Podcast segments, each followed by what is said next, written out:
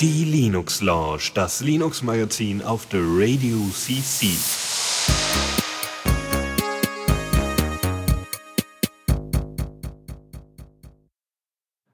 Ja, einen wunderschönen guten Abend hier zur Linux Lounge. Äh, bei mir darf ich begrüßen den Dennis. Guten Abend. Einen wunderschönen guten Abend. Ha. Ja, wir reden mal wieder über Linux-Themen und so. Und äh, ja, wir haben diesmal, sehr, also es war überraschend viel an äh, News-Sachen und überhaupt Dinge, die passiert sind, äh, wo wir jetzt äh, drüber reden werden. Und äh, würde mal sagen, wir fangen einfach direkt mal an, oder? Los geht's. Neues aus dem Repo. Jupp. Und da haben wir ein äh, Release, das einen sehr schönen Codenamen hat, hat, wie ich finde. Ja, Frodo, was sehr gut passt, weil ja erst vor kurzem äh, der kleine Hobbit äh, veröffentlicht worden ist. Also der Film. Genau. Der, der erste Teil von dreien. ja, sie müssen es wieder ausschlachten. Aber wir wollen ja jetzt keine Kinokritik machen, sondern wir wollen hier auf Linux eingehen. Und zwar XBMC 12, also die zwölfte Version von der äh, großartigen äh, Media Center Software ist veröffentlicht worden. Ähm, unter anderem sind jetzt solche Unterstützungssachen dabei wie Android Support. Das heißt, ihr, soweit ich das jetzt richtig sehe, dass ihr mit eurem Android-Gerät darauf zugreifen könnt. Genau. Ähm, das, das ist aber jetzt erstmal nur der Anfang davon, das wird noch weiterentwickelt und dass ihr das ganz einfach auf euer Raspberry Pi draufziehen könnt. Es gibt ja dementsprechende Distro, die XBMC schon drauf haben. Es gibt ja sogar, glaube ich, eine hauseigene Distro von XBMC.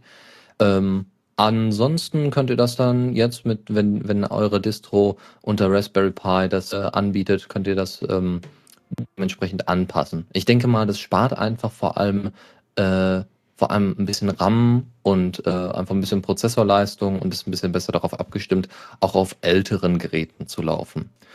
Ansonsten werden wieder ein paar Karten unterstützt, wie das immer so ist, so ungefähr. Und ähm, genau, es gibt eine Distro, die nennt sich ResBMC. ResBMC. Und äh, die könnt ihr euch dann einfach auf der Download-Seite von XBMC herunterladen. Mal schön. Und ja, so Android-Fernbedienung ist ja auch sehr praktisch. Finde ich auch klasse. Also ich, wenn, wenn ich jetzt zum Beispiel mal Haus streamen möchte oder so und mache das dann über XBMC oder einen Podcast hören und das dann im ganzen Haus und dann mal eben kurz auf der Android-Tastatur, also auf dem, auf dem Android-Gerät mal eben kurz, ach ja, nee, jetzt nächster Podcast oder was auch immer, äh, fände ich jetzt auch nicht schlecht. Ja, obwohl ich da die äh, nerdigere Alternative besser finde. Ähm, wie heißt es nochmal, der Music MPD, der Music Player Demon. Ja, und der geht aber auch per, per, äh, per Android, oder wie? Na, der hat eine API, die, da, da gibt es diverse Interfaces für. Okay, dann werde ich mir das mal angucken. Music Player Demon, MP, aber das, da haben wir ja schon mal drauf, öfters drüber gesprochen. Sollte so geschehen sein. Tuten tun. ja, dann hast du da noch was, irgendwie ein Fork von Unity? Äh, Moment. Äh, Fork von Unity? Oder was, was soll das Unity Reboot sein?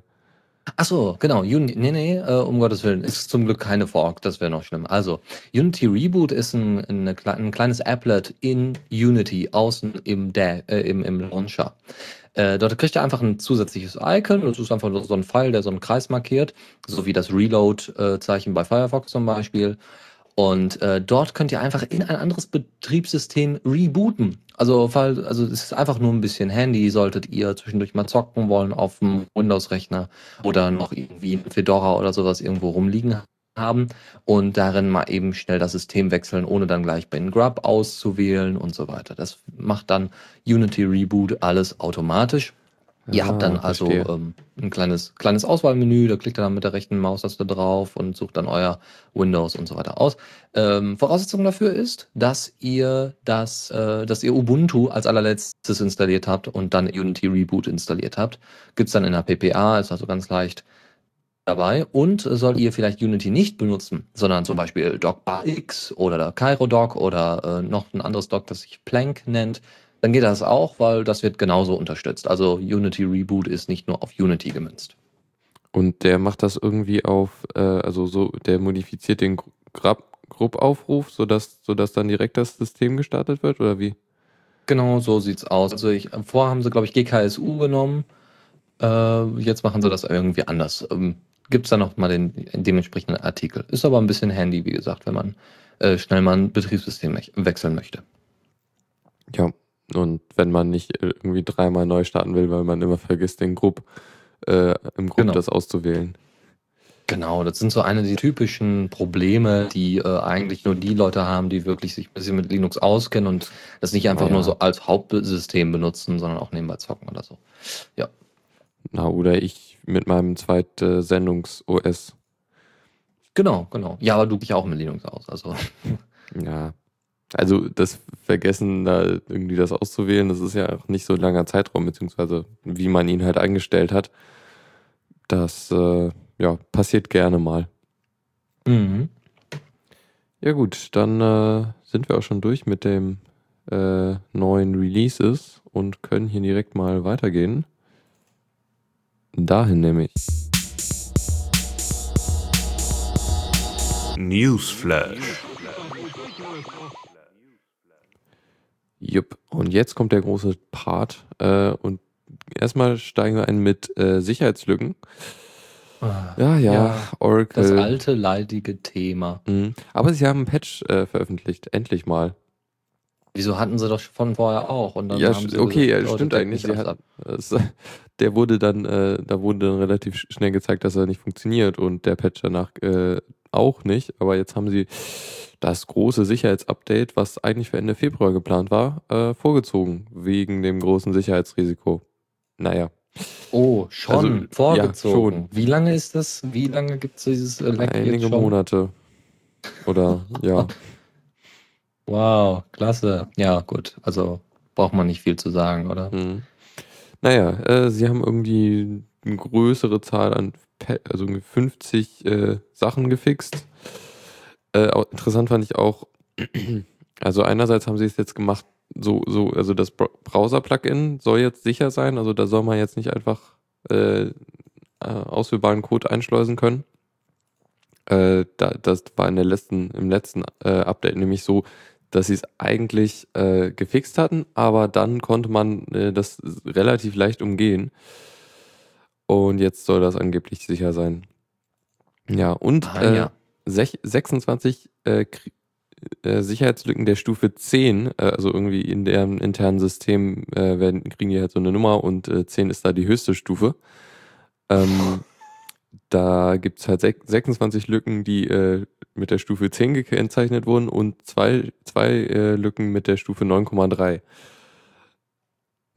Also ja, ich meine, wenn man schon 10 Lücken oder 26 Lücken hat mit der allerhöchsten Stufe, die irgendwie so eigentlich das äh, jetzt sollte man möglichst schnell handeln repräsentieren sollte, also so, so kritische Lücken, also irgendwie das, das Kritischste vom Kritischen, äh, dann bin ich doch etwas, ja, überrascht, dass sie doch etwas sehr lange gebraucht haben, um das zu fixen.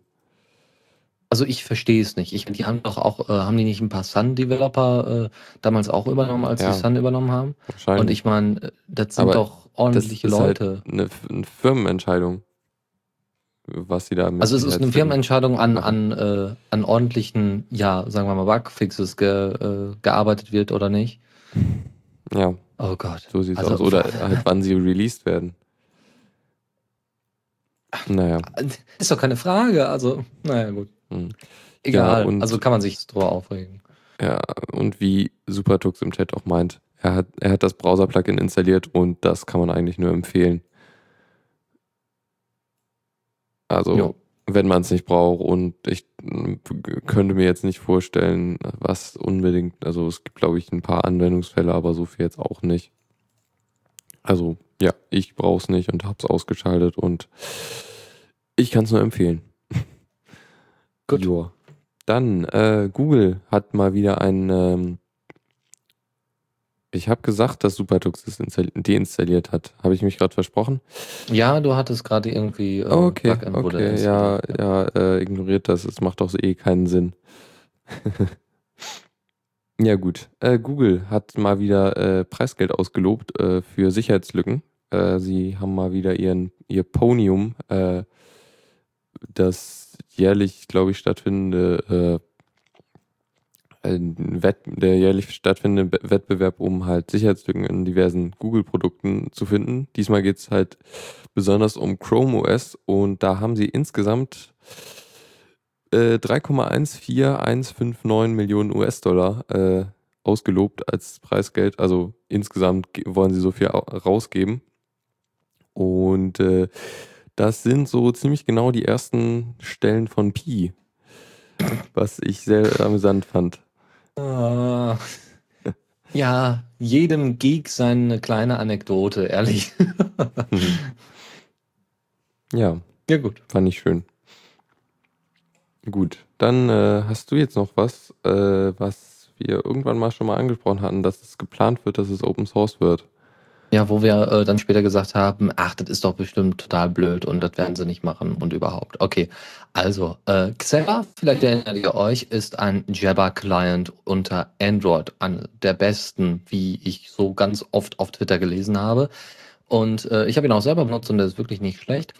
Ähm, das äh, Ding war bisher, dass es eben nicht Open Source war. Es war wieder in F-Droid, also hier in dem alternativen äh, FOSS-Market zu finden ähm, ja, noch war irgendwie eine GPL-Lizenz oder sowas zu finden. Also es war einfach, ja, von einer russischen Softwareentwicklerfirma gemacht worden und ähm, kostenlos zur Verfügung gestellt. Jetzt ist es so, dass sich diese russische Firma überlegt hat, wir wollen mal selber ein bisschen pushen. Wir wollen selber mal ein bisschen voranbringen und wir äh, öffnen das erstmal und äh, machen erstmal hier Open Source Xever. Ja, das hatten sie gesagt, wir hatten es schon mal in einer Linux-Launch angesprochen.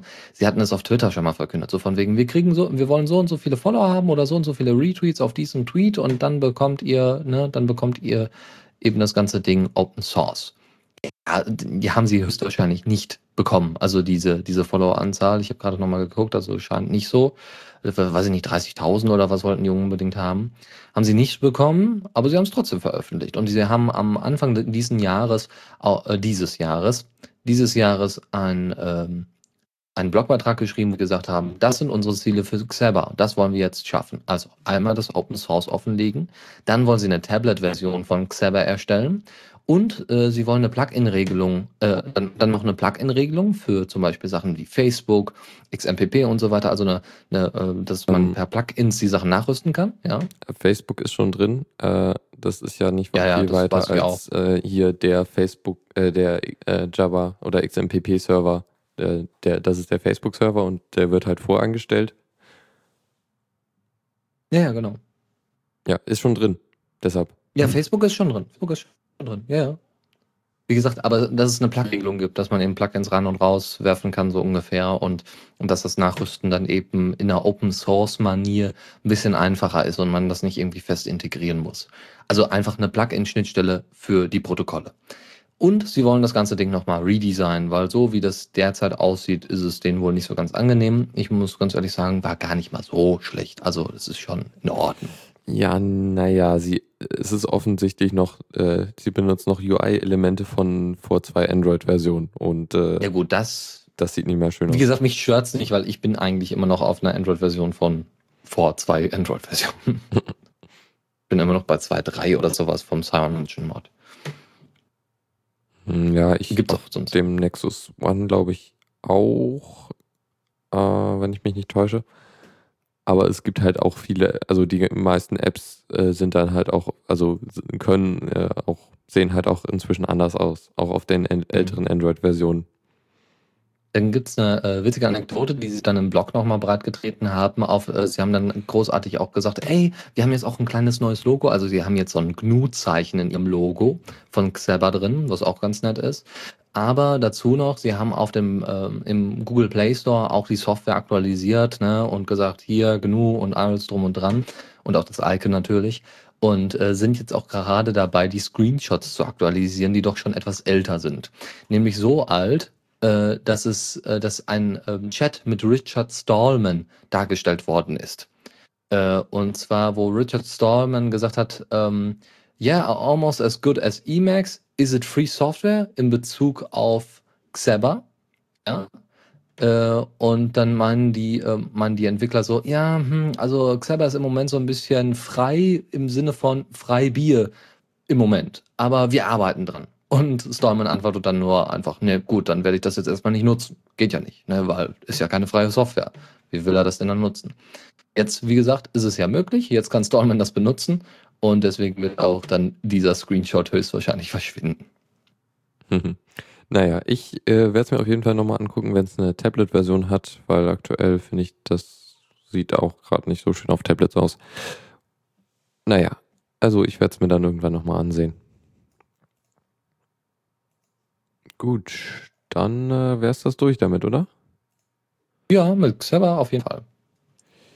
Gut, dann äh, gibt es noch eine etwas äh, kritischere oder eine, ein Hardware-Problem mit äh, UEFI, Linux und Samsung Notebooks. Äh, da kann es nämlich passieren, wenn, wenn man Linux über UEFI bootet, dass, ähm, dass die Hardware so dermaßen beschädigt wird, dass äh, das Notebook nicht mehr starten will.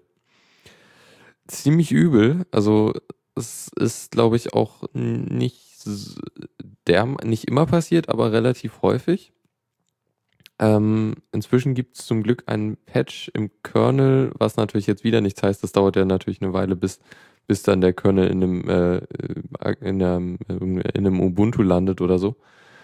Aber zumindest äh, deaktiviert dann der Patch halt den Treiber Samsung Laptop, wodurch das Problem äh, ja nicht ganz verhindert wird, aber zumindest halt äh, es relativ unwahrscheinlich macht. Es gibt ja anscheinend immer noch Möglichkeiten, dass, dass das auftritt.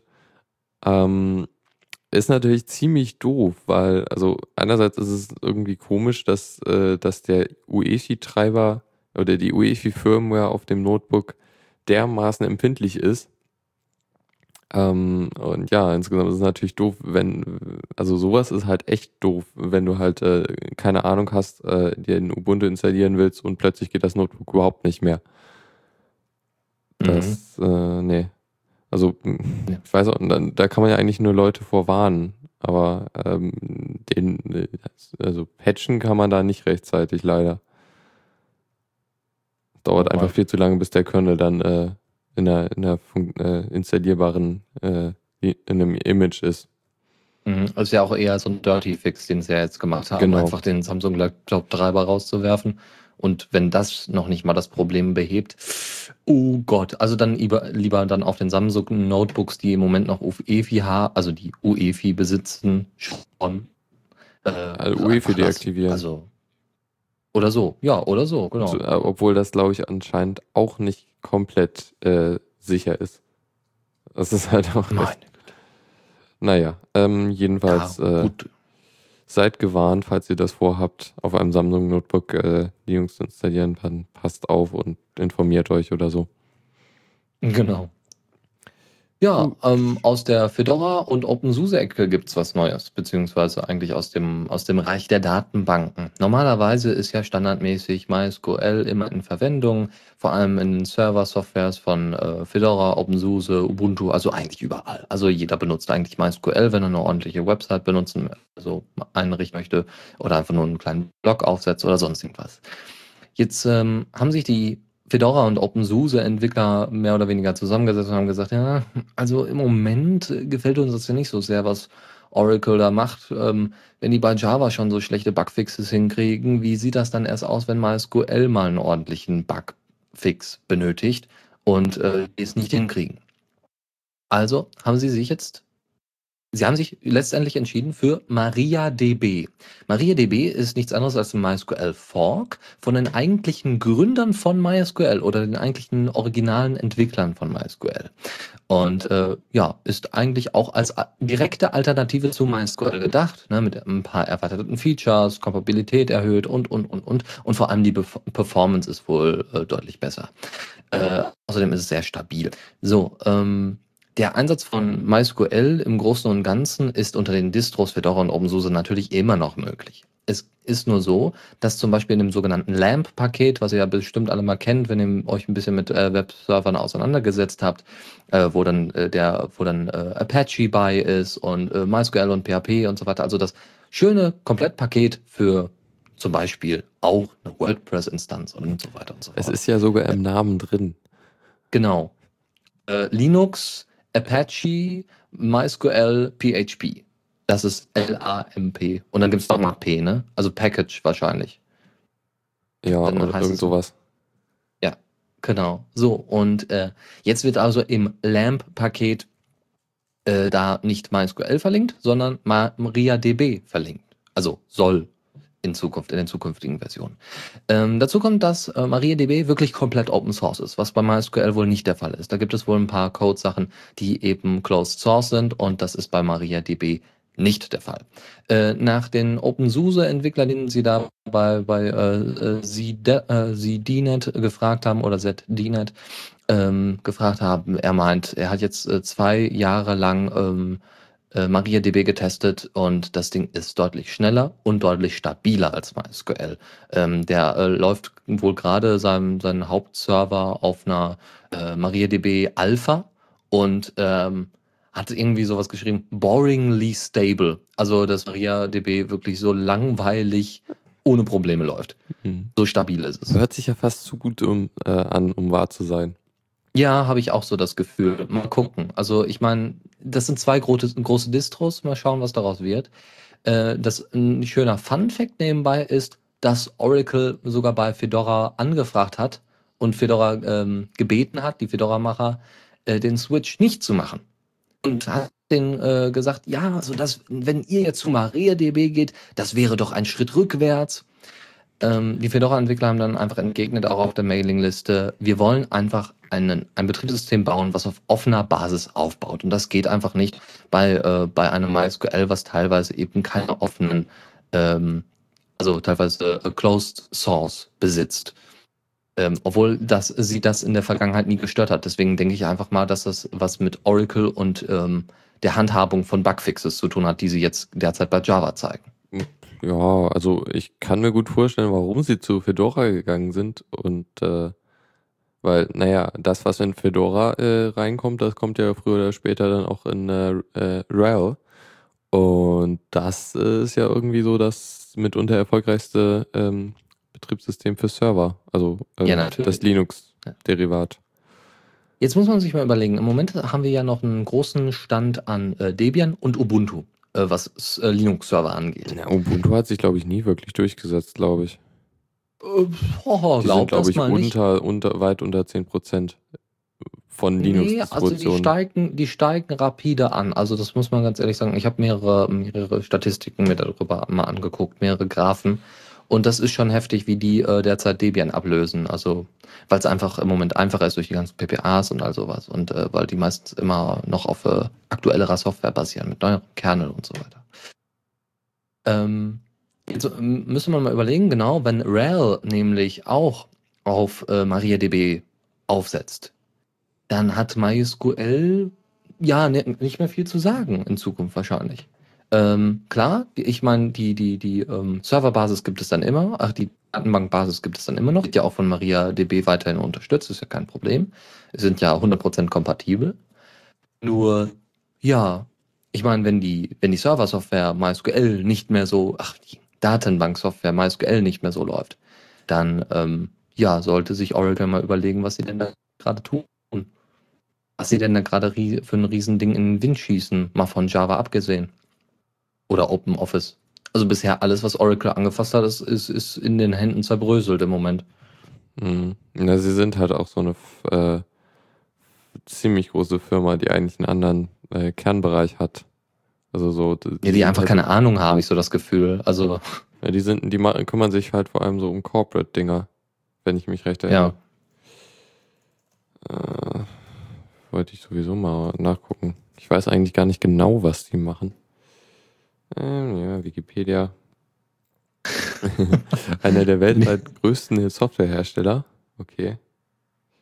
Äh, Mhm. Was machen sie denn? Ja, da würde ich aber, also da würde ich gerne nochmal den Vergleich äh, ziehen wollen zu Microsoft, Apple und äh, bitte mal Mozilla. Mhm. Also sie haben so einen Oracle Application Server, das hört sich doch sehr stark nach äh, Corporate Business an. Mhm. Naja. Ja, also eigentlich irgendwie so, die haben es halt eigentlich gar nicht so mit freier Software, glaube ich. Aber es kam ja alles, oder die, die ganzen frei, freien Softwareprojekte, die unter Oracle sind, die kamen ja alle durch Sun. Ja, natürlich. Ja. Ne, also Oracle hat damit ja nichts zu tun. Die machen es ja eher kaputt, als dass sie da wirklich äh, konspirativ. Ja, ist ja so. Also ich meine, Open Office ist das beste Beispiel. Also ich habe noch nie gesehen, wie man so schnell eine wirklich, ja, also sogar meine Schwester benutzt heute noch Open Office als, also vom Namen her, weil sie den Namen kennt. LibreOffice kennt leider kaum jemand, außer die Leute, die sich dafür interessieren. Mhm. Ähm, deswegen, also, dass sich, äh, dass sich eine ähm, Office Suite so gut etabliert hat, als Alternative zum, zum Microsoft Office, und dass man genau das dann so in den Sand gesetzt hat, das ist eine Leistung. Das ist schon ein Applaus wert. Also. Naja. Jo, ich glaube mal wahrscheinlich, da wird sich nicht viel. Äh, also Fedoras Pläne werden sich wahrscheinlich nicht ändern. Nein, natürlich nicht. Nein. Äh, wenn OpenSUSE mitzieht, OpenSUSE hat ja, glaube ich, mit, mit äh, RHEL und, und Red Hat überhaupt nichts zu tun, sondern das ist ja Novel, Mhm, die genau. dahinter sitzen. Und äh, wenn die sich auch das dafür wurde ja interessieren. verkauft. Wie? Was? Na, hier, äh, Novel wurde doch verkauft. An wen? An diverse Leute. Also ich weiß nicht mehr, das wurde irgendwie aufgesplittet äh, an so ein, und an so ein Konsortium gegeben, wo Microsoft einen gewissen Anteil hatte. Okay. Ja, Keine gut. Ahnung, das ist jetzt schon ein bisschen länger her.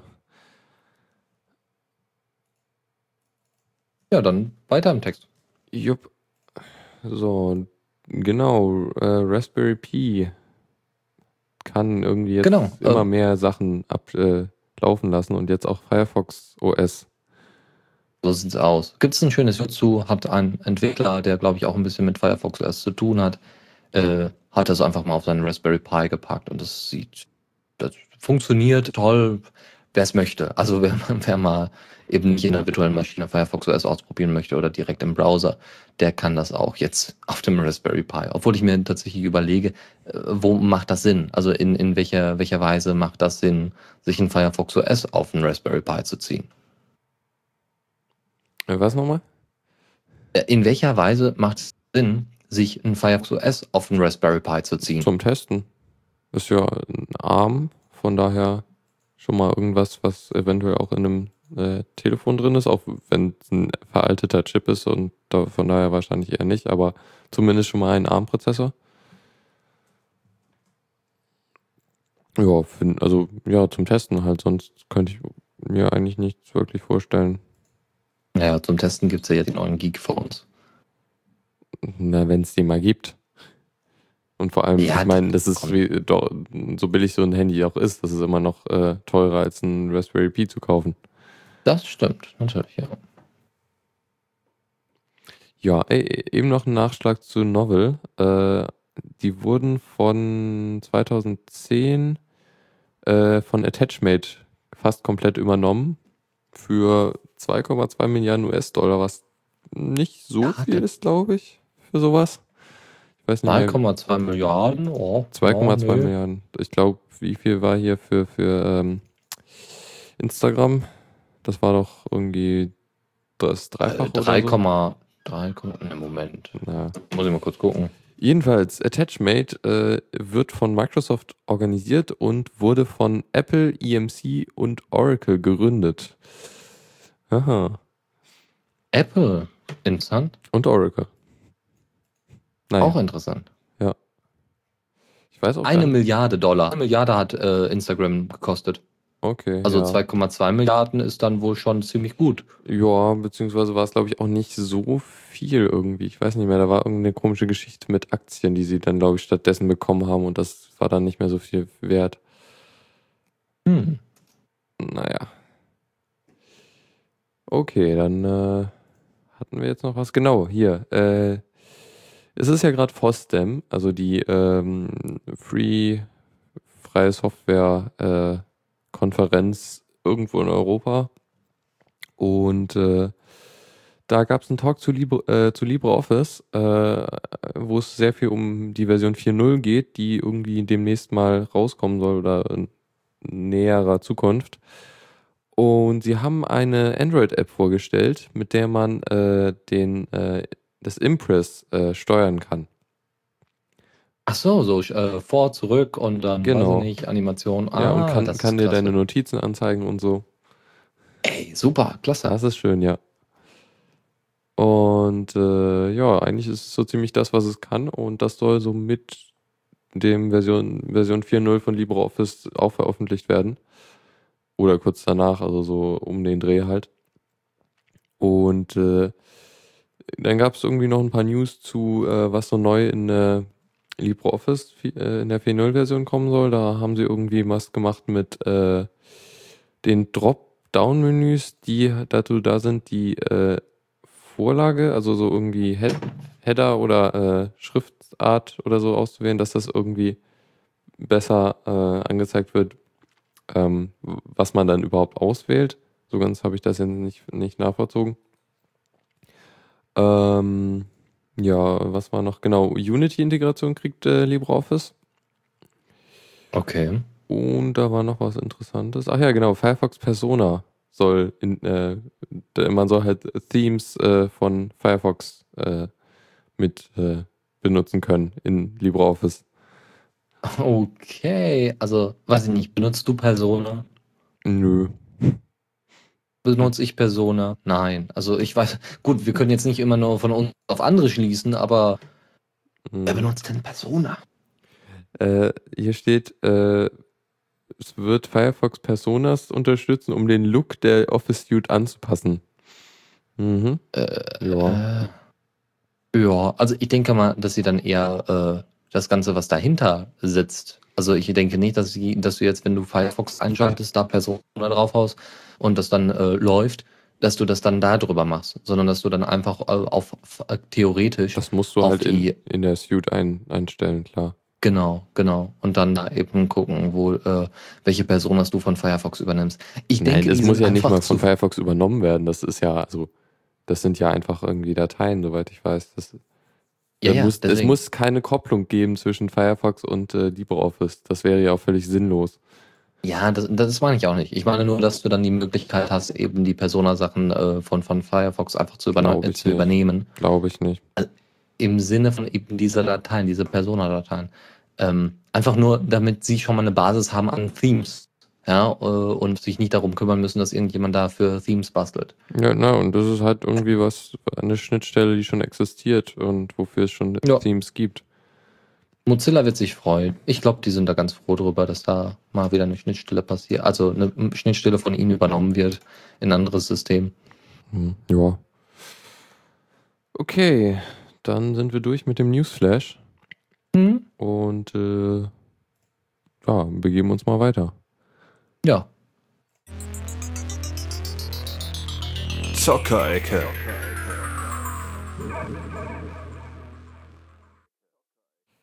Ja, und wie äh, schon in den letzten Sendungen eigentlich immer, äh, geht's mal wieder um Steam. Und da hast du einen Artikel ausgegraben, wie man äh, ja mehr Spaß mit Steam haben kann.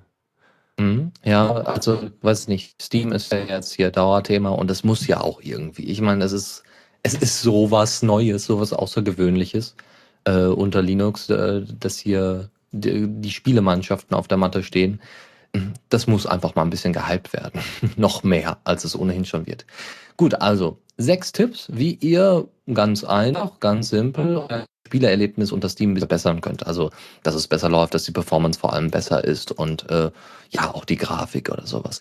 Also, als allererster Tipp, die besten Grafiktreiber benutzen. Also nicht hier irgendwie auf Nouveau oder sowas aufbauen, da sollte man dann schon die proprietären Sachen installieren. Und immer die neueste Ubuntu-Version benutzen, wenn man ordentlich äh, spielen möchte, weil die Implementierung da natürlich am meisten fortgeschritten ist. Man merke auf, Valve hat ja extra gesagt, sie machen Ubuntu-Versionen für Steam. Ja, das heißt, sie passen es natürlich auch dementsprechend an Ubuntu an. Umso besser. Und dort sind, wie gesagt, an, in den neuesten Ubuntu-Versionen sind dann auch die neuesten. Und die, die auch am meisten getestet worden sind. Ne? So. Wenn ihr eine, wenn ihr Optimus-Technologie habt in eurem Laptop, meistens im Laptop. Äh, das heißt eine Intel-Grafikkarte mit einer Nvidia-Grafikkarte. Oder heißt es immer noch Optimus, wenn es auch äh, eine ATI-Grafikkarte ist? Ähm, nö, das ist das irgendwie der Name von dem, was Nvidia macht. Achso, okay, das ist nur Nvidia-spezifisch. Okay, ja. okay. Also Optimus-Technologie, da gibt es ja dieses schöne, also entweder ähm, nutzt ihr einfach standardmäßig dann den, äh, die Nvidia-Grafikkarte. Also wenn ihr zockt, schaltet ihr das einfach um. Nach einem Neustart äh, geht das dann los eben nur mit Nvidia und nicht mehr mit der Intel. Aber seid mal gewiss, dass ihr da auf jeden Fall euer Netzteil äh, suchen müsst und anschließen müsst, weil ähm, ich glaube, der Akku geht ganz schön schnell platt. Ansonsten installiert ihr bei euch einfach Bumblebee, richtet das bei euch ein. Das heißt, äh, ne, der Übergangstreiber bis Nvidia es hingekriegt hat, die Optimus-Technologie ordentlich unter Linux zu unterstützen. Und äh, dann funktioniert das natürlich auch, weil dann Nvidia, weil der Nvidia, weil die Nvidia-Grafikkarte dann sowieso standardmäßig unterstützt wird mhm. und eingesetzt wird. Naja, so. nicht, nicht automatisch. Ja. Also man musste schon über, den, die, über die Kommandozeile mit, mit dem äh, entsprechenden Kommando äh, ähm, starten. Bumblebee meinst du jetzt ja, oder die genau. Nvidia-Grafikkarte? Okay, ja gut, dann, dann ist das ja kein Problem. Oder man macht es einfach beim Start, also beim Startup. Ja, im Bumblebee so. ist irgendwie auch so ein bisschen. Also mir hat's, äh, aktuell läuft es bei mir wieder nicht nach dem letzten Update. Was ein bisschen schade ist, weil ich wollte jetzt endlich mal äh, Team Fortress 2 da zum Laufen bringen.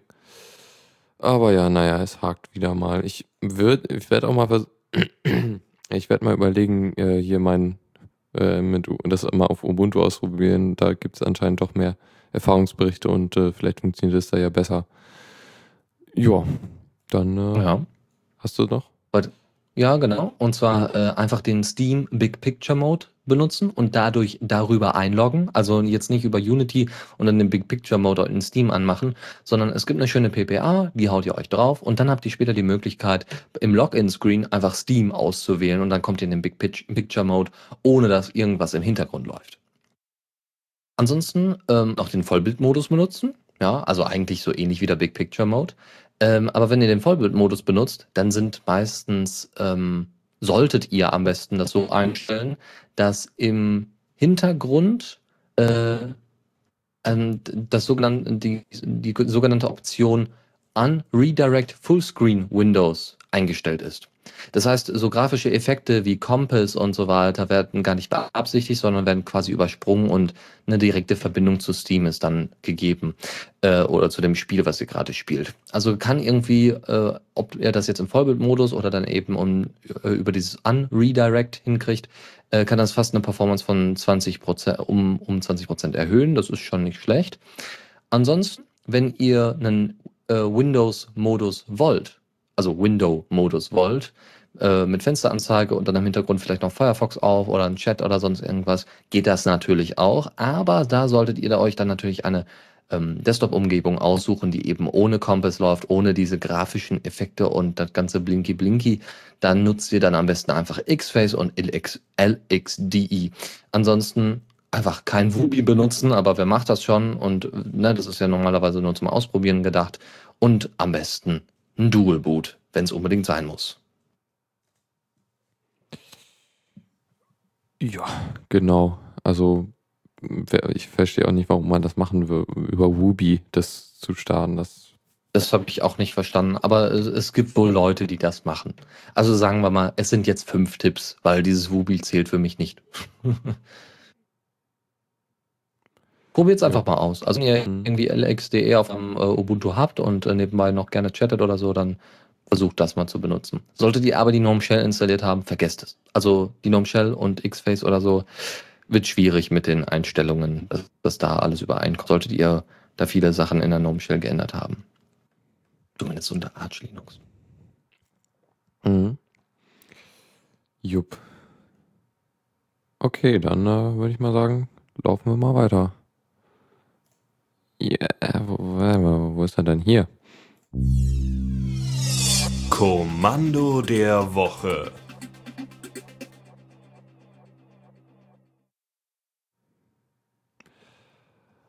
Jupp, du hast da irgendwie was mit Aliases und so. Mhm, genau. Aliases kennt ja hoffentlich jeder.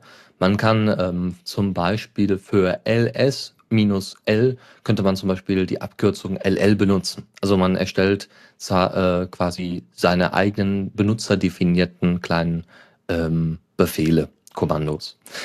Mit Alias geht das. Äh, das ist direkt eingebaut in Linux, nur es ist immer so eine Frage, manchmal überlegt man sich natürlich, was für eine Abkürzung nehme ich denn dafür? Oder ähm, ja, ich bin oft unterwegs, ich habe unter verschiedenen Linux-Servern habe ich das Problem, dass eben die Aliases nach jedem Neustart dann wieder weg sind und ich möchte die aber jedes Mal haben und ich sag mal, wenn ich bei einem äh, auf meinem Home-Rechner bestimmte Aliases habe, hätte ich die gerne auch auf meinen drei Servern, die ich irgendwo stehen habe. Ist gar kein Problem. Dafür gibt es alias.sh. Ist auch genau so die Website, alias.sh, ne? also wie das normale Shell-Script normalerweise die Dateiendung hat. Und das ist eine Plattform, die bietet Beispiel-Aliases an. Ganz einfach, es gibt dann eben äh, Vorstellungen, wie man zum Beispiel mit Grab äh, quasi den, einen Ordner durchsucht oder sowas. Das ist dann vorgegeben und äh, dann ist gleichzeitig auch direkt vorgegeben, äh, wie die Abkürzung ist. Weiß ich nicht, in History of bla bla bla. Ist auch egal. Also es sind Aliases vorgegeben, Abkürzungen vorgegeben, äh, die ihr als Beispiel nehmen könnt. So, ihr macht, ihr registriert euch da, ihr braucht noch nicht mal eine E-Mail, das ist auch ganz nett. Ihr braucht nur eure Zugangsdaten und dann seid ihr damit durch. Wenn ihr euer Passwort verliert, gibt's dann halt da das Problem, dass ihr das erstmal nicht mehr wieder bekommt. Ihr könnt euch da also da anmelden, dann eure Skripte aussuchen oder eure Aliases aussuchen oder selber welche erstellen. Das geht auch, das ist auch kein Problem. Und dann benutzt ihr ein kleines Skript, da gibt es auch eine schöne Anleitung auf nuxaria.com. Dann nehmt ihr, nehmt ihr ein kleines Skript, setzt das bei euch auf dem Server in ähm, jedes Mal beim jedes Mal beim Start der, der Shell und dann werden die ganzen Aliases quasi gepullt, runtergezogen von ähm, einem benutzerdefinierten Link, gekrypteten Link, der äh, bei alias.sh dann hinterlegt ist. Und der zieht euch dann regelmäßig die privaten Skripte bzw. Aliases runter. Und das ist echt nicht schlecht. Und dann braucht ihr euch einfach nur noch mit euren Rechten verbinden und fertig. Und ihr habt alle eure Aliases und ihr braucht nicht äh, jeden Tag das neu einstellen und so weiter. Ja, also ich packe meine Aliases immer in die äh, Bash RC. Ja, aber ich meine, wenn du jetzt wirklich auf viele Server, äh, auf vielen Servers, auf Servern arbeitest und du überlegst dir, okay, lohnt sich das jetzt jedes Mal dann die ganzen Aliases zu kopieren oder du kommst mal an, an neue Befehle, an neue Programme vielleicht, die du auch einfach kurz nachinstallieren willst und fertig. Ähm, dann ist das natürlich super, wenn du die dann alle gleich hast. Ja. Ähm, und äh, stell dir vor, du hast irgendwo ein Fedora und dann hast du hier ein Ubuntu und weiß ich nicht, da ein Debian. Okay, sagen wir da ein SUSE und du versuchst, ähm, du versuchst sie eigentlich alle mit dem gleichen äh, Kommando auszuführen, um äh, Sachen, also mit dem gleichen Alias auszuführen, um in, Sachen zu installieren, Programme zu installieren. Das wird zum Beispiel auch nicht schlecht. Ne? Einfach nur, weiß ich nicht, äh, i. i oder install oder inst oder sowas. Und äh, als Abkürzung für ein Alias und dann brauchst du eben keinen Yum mehr eingeben, kein apt-get mehr, sondern machst dann quasi dir so, ein, so eine eigene, so ein Beispiel-Alias einen eigenen Alias für Installation. Okay, kann ich ja mal ausprobieren. So Sync zwischen Uni und äh, Lokal. Ja, zum Beispiel. Unpraktisch. Genau, und äh, was SSH angeht, da habe ich äh, heute eben vor der Sendung noch einen sehr witzigen äh, Tweet gesehen von äh, CLI Magic, der ja öfter so Tipps äh, äh, postet äh, für, für Kommando Kommandos und irgendwie tolle Sachen, die man mit der Shell machen kann. Und er hat jetzt mal so eine äh, dreimal verschachtelte ähm, SSH, ein SSH-Kommando, äh, der über drei Server oder über drei Server sich mit dem Endserver verbindet, was ich schon recht schön finde. Und das alles in einem Kommando. Also man ruft das einmal auf und der Start äh, geht halt von einem Server, verbindet sich von dort zum nächsten und dann zum dritten. Fand ich schön. Mhm. Ich meine, Tunneling in sehr aufwendiger Weise. mhm. Ja, aber also kann eventuell Sinn machen. Ja, sicher, warum nicht? So irgendwie um Spuren zu verwischen oder so Geschichten, keine Ahnung. Oh. Ganz komisch. Ganz geheim. Ja gut, wir äh, gehen eigentlich am besten mal weiter dann zu, den, äh, zu, den nächsten, zu der nächsten Kategorie. Jupp. Tipps und Tricks. So, jetzt muss ich eben äh, hier Supertux bei Steam hinzufügen. Nee, Quatsch. Äh, genau, wir haben noch ein paar schöne Ticks, äh, Tipps. Und da habe ich direkt mal einen, eine GNOME Shell Extension, die ich zufällig gefunden habe, die äh, ein Problem gelöst hat, was ich schon länger hatte. Ich wollte nämlich äh, das Radio Tray Icon, also so ein sehr minima minimalistischer Radioplayer, den man einfach so im, im, als Tray Icon im Grunde nur hat, das wollte ich halt nach oben packen und nicht unten äh, versteckt äh, in der Notifi eigentlichen Notification-Leiste von der GNOME Shell. Und ähm, naja, das, äh, dieses, äh, diese Erweiterung äh, packt einfach mal alle äh, Icons, die noch die alte GNOME API ansprechen, äh, in die obere Leiste. Ähm, was ja auch Sinn macht, weil diese Icons sind halt oft dafür ausgelegt, äh, dass sie da oben sind. Also irgendwie genau hier Hothot habe ich da zum Beispiel, also ein Twitter-Client. Oder Pingen, Pidgin, X-Chat, all ja, sowas. sowas halt, genau, was man eigentlich immer sehen will, weil eventuell gibt es dann halt irgendwie, das, äh, dann blinkt das Icon oder so. Ja, ist sehr schön, äh, spart ein bisschen äh, Arbeit und Nerven. Da muss man nicht immer irgendwie da runtergehen und dann, weil, also ähm, Radio Trade zum Beispiel arbeitet auch so mit dem Kontextmenü und wenn man das einmal öffnet, dann äh, geht der aus der Übersicht äh, oder aus der Notification Area raus erstmal und wenn man dann nochmal raufklicken will, dann muss man nochmal irgendwie wieder rein und das ist auch etwas aufwendig. Ja. Probleme hatte ich da teilweise, also manchmal, wenn, wenn, äh, wenn dann das Programm hinter dem Icon eine Notification wirft, also irgendwie, ja, hier, der, jetzt wird ein neuer Titel abgespielt, äh, so und so, dann passiert es manchmal, dass das Icon oben verschwindet und dann ist das Programm gar nicht mehr auf, äh, auffindbar. Äh, also das ist schon ein bisschen doof, wenn das passiert. Ich habe jetzt bei Radio Tray zum Beispiel die Notifications komplett ausgeschaltet. Ähm, ja, also es ist halt irgendwie so ein, so ein Dirty Fix im Grunde. Eigentlich sollte, sollte äh, sollte, sollten die Programme das direkt machen. Aber ich finde, das sollte einfach eine, eine Einstellung sein, die äh, genauso wie, also dass man für eine Extension, dass man eine Extension dafür braucht, um, ähm, damit eben die, äh, wie heißen sie denn, diese Accessibility-Icons nicht angezeigt werden. Ähm, das ist auch nicht richtig. Das muss auch geändert werden. Mhm. Naja, das, das ist ja ein kleines, äh, das, kannst du das nicht sogar schon in der äh, hier ähm, im GNOME Tweak Tool machen. Ich meine, da habe ich meine Einstellung gesehen. Oder halt über eine, eine Extension, das ist ja auch nicht so, so aufwendig. Nee, aufwendig nicht, aber ich finde es halt blöd, dass das nicht eine, also so wenig Einstellung wie, wie, wie, dieses ganze Ding hier hat. Also wie so wenig Einstellung wie die Shell hier an sich mitnimmt, mitbringt. Ähm, so ein paar Sachen das sind wirklich Kleinigkeiten. Das, da, da bitte ich um nicht viel, aber das wäre schon ganz schön, dass man dafür keine Extension braucht, weil das macht aus meiner Sicht keinen Sinn. Hm, ja, also die, die fehlenden Optionen, das ist ja so eigentlich mein einziger und eigentlich der größte Kritikpunkt, den ich an, äh, an der GNOME Shell habe. Ja. ja. mal gucken, wie das dann in Zukunft aussieht. Ne? Also mit der neuen, mit der neuen Gnome Shell, die dann ja im April kommt. Da oh, bin ich mal wieder gespannt. Weil sie konzentrieren sich auch sehr auf Details. Wer weiß, wie groß diese Details ausfallen. Mhm, ja. Okay. Gut, nächste, nächste News. Ach nee, du bist, stimmt, genau. Du möchtest noch etwas. Ja, äh, genau, ein das, kleiner, das, genau. kleines Tool, was ich empfehlen wollte, weil, weil irgendwie das Problem, was, das wollte ich halt schon immer mal haben, irgendwie so ein, so ein kleines Skript, was aus einem Ordner einen direkten RSS-Feed generiert. Ähm, hätte man sich jetzt auch selber schreiben können, aber irgendwie so RSS-Parsen und so, das ist ein bisschen doof. Also generieren, nicht parsen. Ähm, ja, und es gibt da ein schönes Projekt auf GitHub, was ziemlich genau das macht und äh, dann irgendwo ein RSS-Feed hinschmeißt.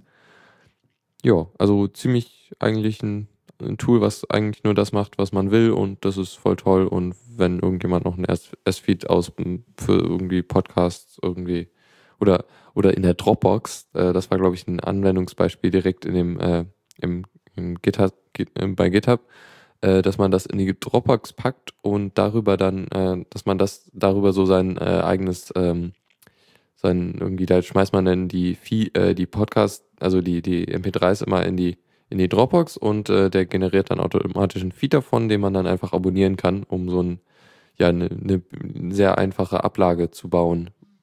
Nimmt um er die halt Kommentare, also nimmt er den Kommentar ID3-Tag dann als, ähm, als Inhalt, als Inhalt für die Podcast-Beschreibung, für die Episodenbeschreibung? Da habe ich keine Ahnung, der macht das relativ einfach.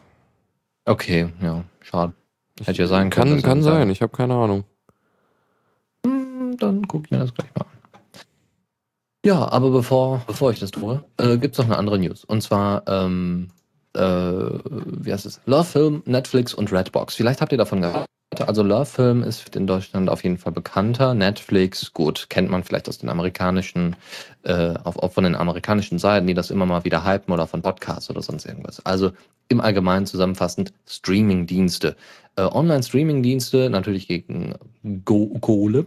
Und ähm, ich habe mir ja so einfach mal hier so einen Test-Love-Film-Account besorgt und äh, habe das dann unter Linux ausprobieren wollen. War natürlich dass das nicht funktioniert hat, weil es gibt nämlich ähm, äh, nur noch eine Silverlight-Unterstützung, weil Flash nämlich keine, wie heißt es denn, DRM-Unterstützung mitliefert. Silverlight wiederum schon.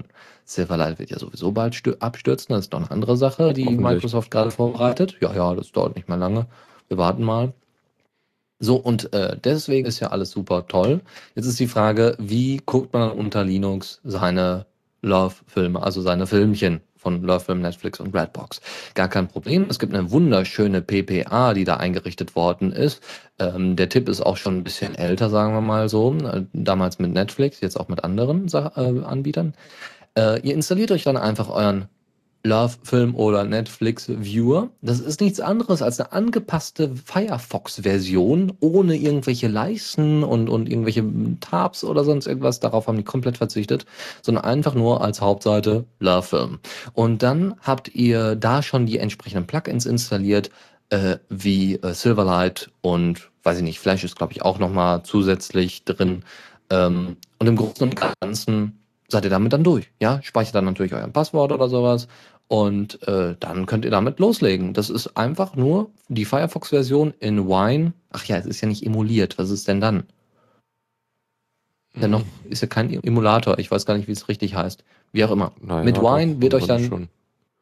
Mit, mit Wine wird euch dann die äh, auch wenn, angepasste File. Fi ja? Sorry, nee, auch wenn Wine ja für äh, Wine is not an emulator steht. Ja, deswegen frage ich mich, was es dann sonst sein soll. Also, ja. ähm, wie gesagt, Firefox-Version, Lurfilm als Startseite, Wine drunter, Silverlight Plugin drin, fertig. Und es funktioniert. Also es funktioniert sogar ziemlich gut. Zwischendurch natürlich gibt es ein paar Probleme im Sinne von, ja, manchmal hakt er ein bisschen, aber das ist bei Wine-Programmen oder äh, Programmen, die mit Wine ausgeführt werden, äh, standardmäßig so. Also sagen wir mal so, ein bisschen Verzögerung wird man wohl mitnehmen können, aber ansonsten läuft das super. Also keine Unterbrechung mitten im Film, sondern nur, wenn ihr die Website ändern wollt. Ja, schön. Äh, es gibt ja jetzt seit kurzem in Deutschland dieses Watch Ever, was wohl interessant ist. Äh, die haben irgendwie ziemlich viele BBC-Serien, was ich sehr interessant finde, äh, so Doctor Who und so. Ähm, ja, Doctor Who gibt's auch. Ja, und da scheint das noch nicht so wirklich damit zu funktionieren. Das wäre noch schön, also hoffe mal, dass das irgendwie wer macht. Ich habe keine Lust, da irgendwie mich mit Wine und so da so tief reinzugehen. Das ist irgendwie alles so nicht, ja, nicht schön. Aber irgendwie mhm. hoffe ich mal, dass das auch damit dann mal funktioniert. Das wäre, fände ich, äh, wäre für mich ganz interessant.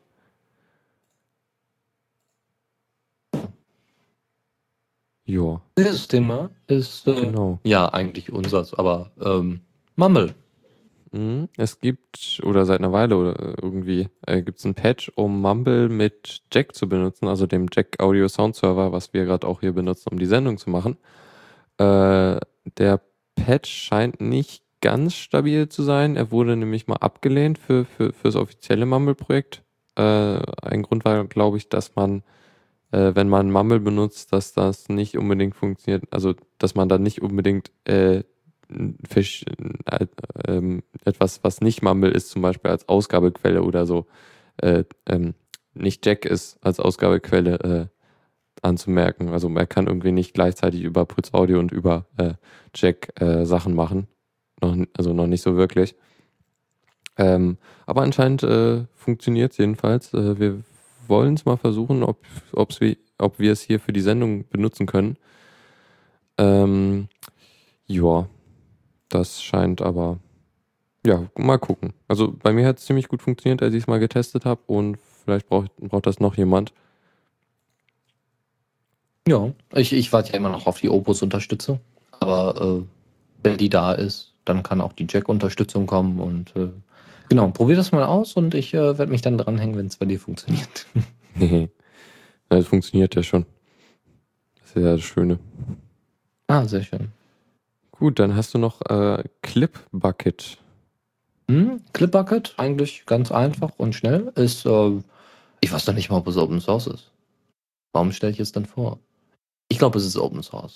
Also, Clipbucket ist ähm, ein Portal, was ihr euch bei, äh, bei euch selbst installieren könnt, so ein bisschen wie OwnTube.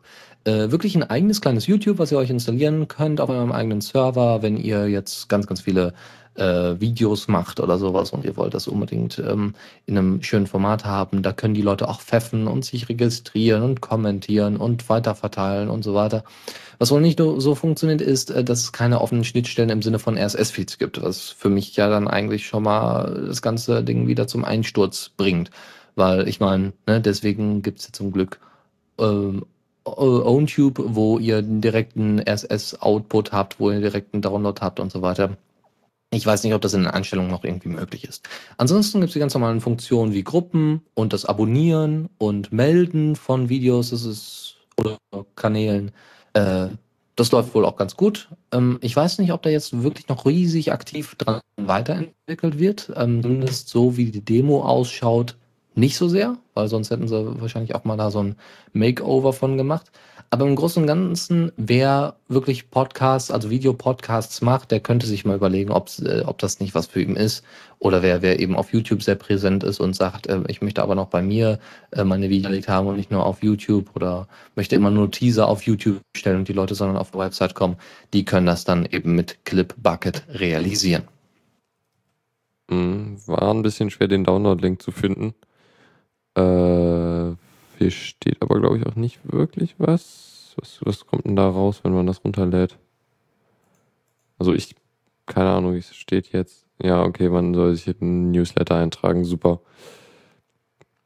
Okay, ja gut, dann schaue ich mir das nochmal an.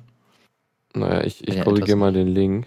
Der, der, der Link, den du da hast, der zeigt ja auf die Demo und da ist sehr stark, es ist nicht besonders sichtbar, wo, wo es dann hingeht äh, zum Download. Ja, das stimmt, ja. Hab das mal korrigiert.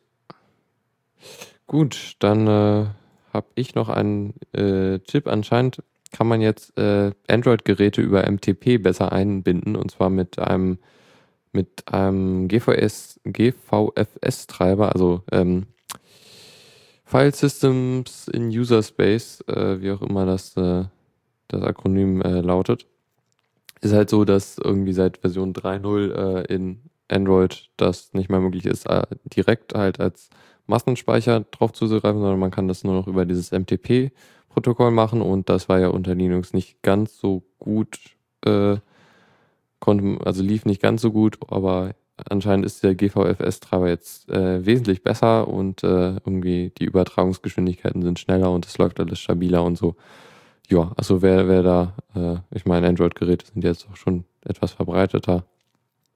Ist sicher irgendwie für irgendjemanden praktisch.